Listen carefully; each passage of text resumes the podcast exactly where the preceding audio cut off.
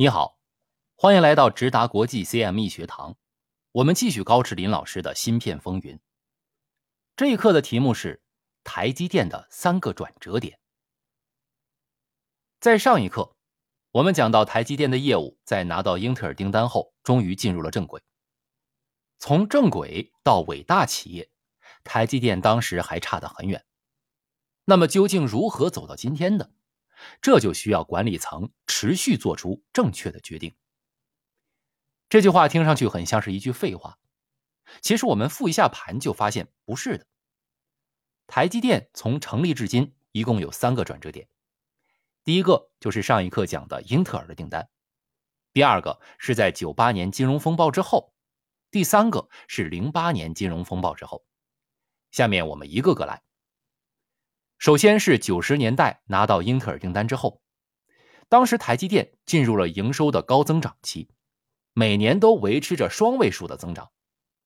在九一年的时候，台积电的年收入大概只有一点五亿美金，而到了零三年的时候，年收入就达到了六十七点七亿美金，十二年间四十多倍的增长。这得益于台积电只做代工，专注发展制程的决策。其实当时的市场情况正是逐鹿中原、竞争激烈的时候，因为晶圆代工这业务大家都知道能赚钱，就纷纷加入战团。当时台积电的竞争对手有很多，当中有台湾地区的联华电子、新加坡特许半导体、以色列高塔半导体以及世大集成电路。众多竞争对手中，联华电子最强，是台积电的重要竞争对手。可是联华电子除了有代工业务，也有自己的产品。究竟是发展代工业务，还是自己的产品？联华电子一直摇摆不定。之后，联华电子要发展代工业务也太晚了，花了巨资和 IBM 组建合作关系，但产品良率一直不达标。相反，台积电一直专注代工业务，不断的提升制程技术、良率以及产能。并且取得 ISO 的认证。上市后十年间，制程从零点五到零点四微米推进到九十纳米，同时也和众多国际大厂展开合作，提供晶圆代工服务。总的来说，就是发展技术、拓展客户。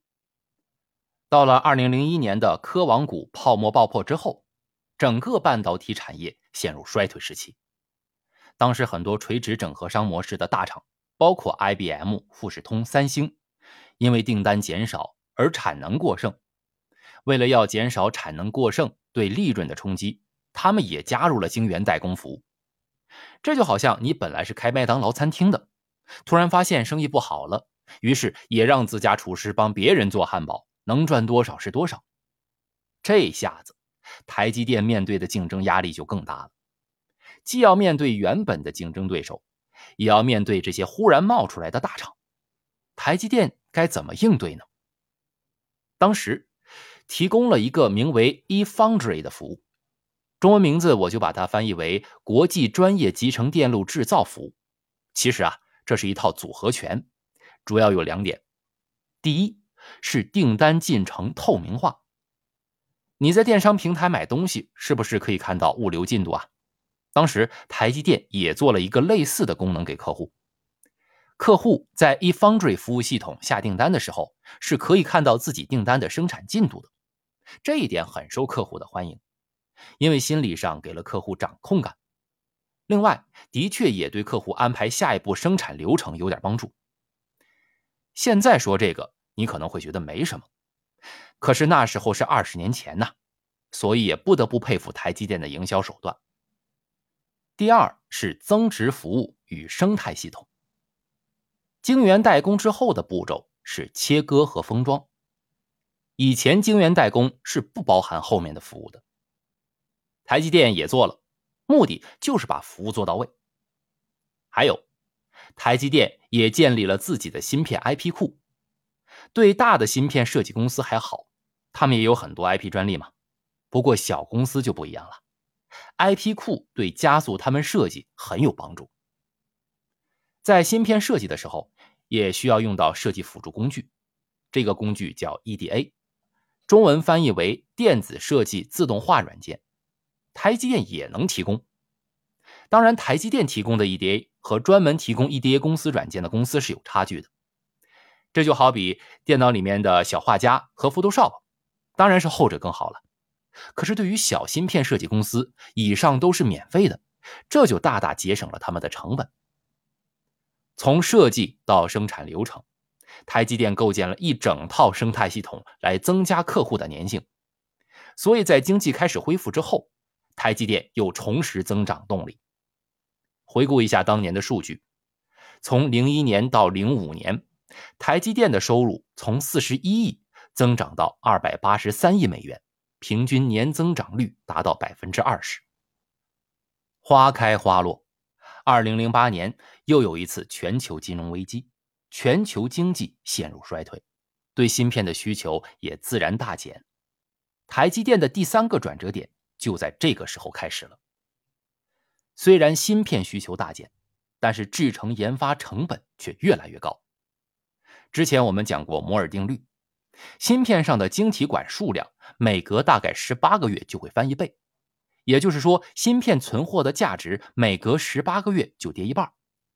总结一句，就是需求大减，研发费用高，同时研发生产出来的产品过一段时间价值就大减，这样的苦活累活谁愿意做呀？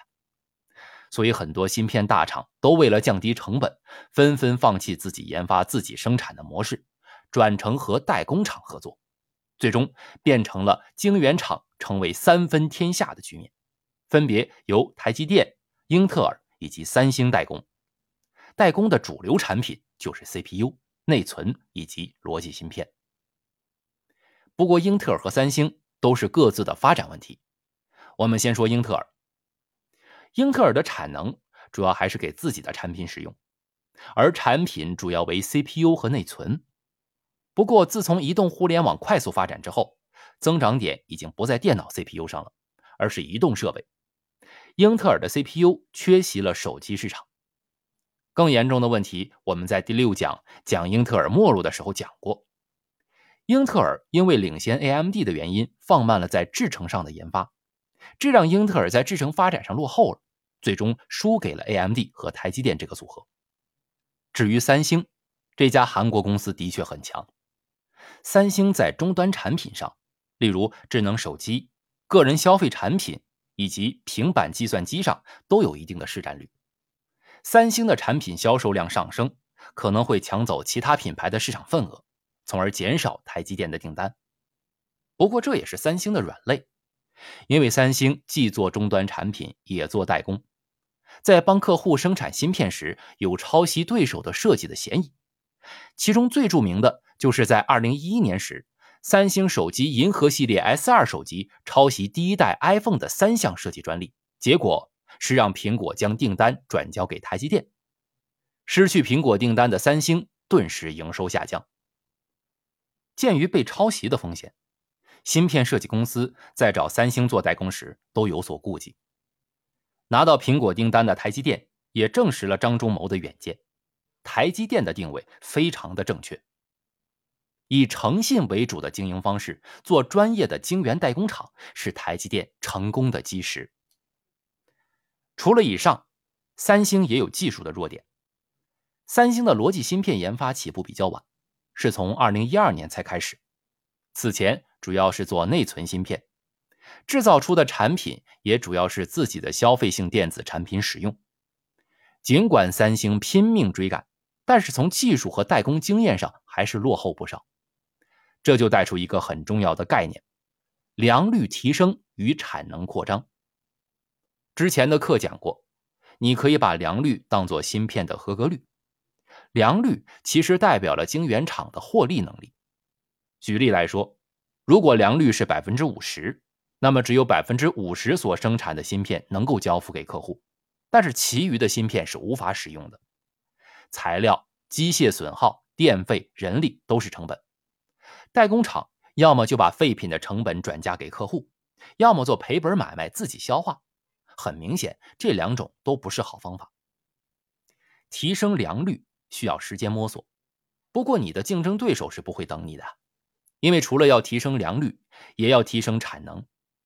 提升产能就要引入新一代的机器，引入新一代机器之后，良率会下降，这又要时间来调整提升良率。这就是落后代工厂的困境了。你是要提升良率，还是要提升产能呢？提升良率是重要的，因为提升良率就等于降低成本。可是提升产能慢了，下一代产品出现的时候，你的竞争对手占的市场份额就比你大，他赚的钱越多，日后投入研发的资金也越多。台积电之所以能够长期增长，就是跑通了这个模式，在良率和产能扩展之间取得了平衡。总的来说，台积电的成功在于是专注于制程技术的发展，提升良率和产能。并没有任何自有品牌业务，确保不与客户直接竞争，让芯片设计厂可以放心的与台积电合作。台积电也早就知道摩尔定律会失效，制程的领先只是暂时的。在摩尔定律失效之前，先布局深挖护城河，在原有稳定的客户信任关系上，能建立了一个完整的生态系统，与客户共存共荣。eFoundry 的服务就是其中一步重要的棋。其实当年不单单台积电看到摩尔定律会失效，其他公司也看到了。可是只有台积电一家能在制程和服务上领先，这是为什么呢？这是综合因素所引致的。有之前说的战略选择和商业模式，也有人才与组织管理。虽然我们讲企业、讲案例是可以当故事听的。但我也希望能给你多些启发。我们做投资需要思考为什么这家公司有成长性，那家却没有。专业的投资者会做财务分析，更要做商业分析。台积电在商业上的成功，是因为管理层非常清晰自己要做什么，不做什么。每个发展阶段都有那个发展阶段的相关决策和技术发展路线。商业模式和组织管理。都是必不可少的两大重要组成部分。AMD 从曾经的困境到今天的成功，也是因为2014年后产品路线图清晰了。英特尔落后了，是因为商业模式不如 AMD 加台积电。现在英特尔正在重整旗鼓，正在做一连串动作，包括拆分2014年收购回来的自动驾驶技术公司 Mobileye，并且砍掉了一些回报低的业务。因为发现过去的垂直模式不行，必须改过来。所以企业要扭转局势，最后还是得回到战略上，而执行战略就是人和组织。下一讲我们一起整理投资半导体行业的思路，每天十分钟，搞懂三十家芯片公司。这里是直达国际 CME 学堂。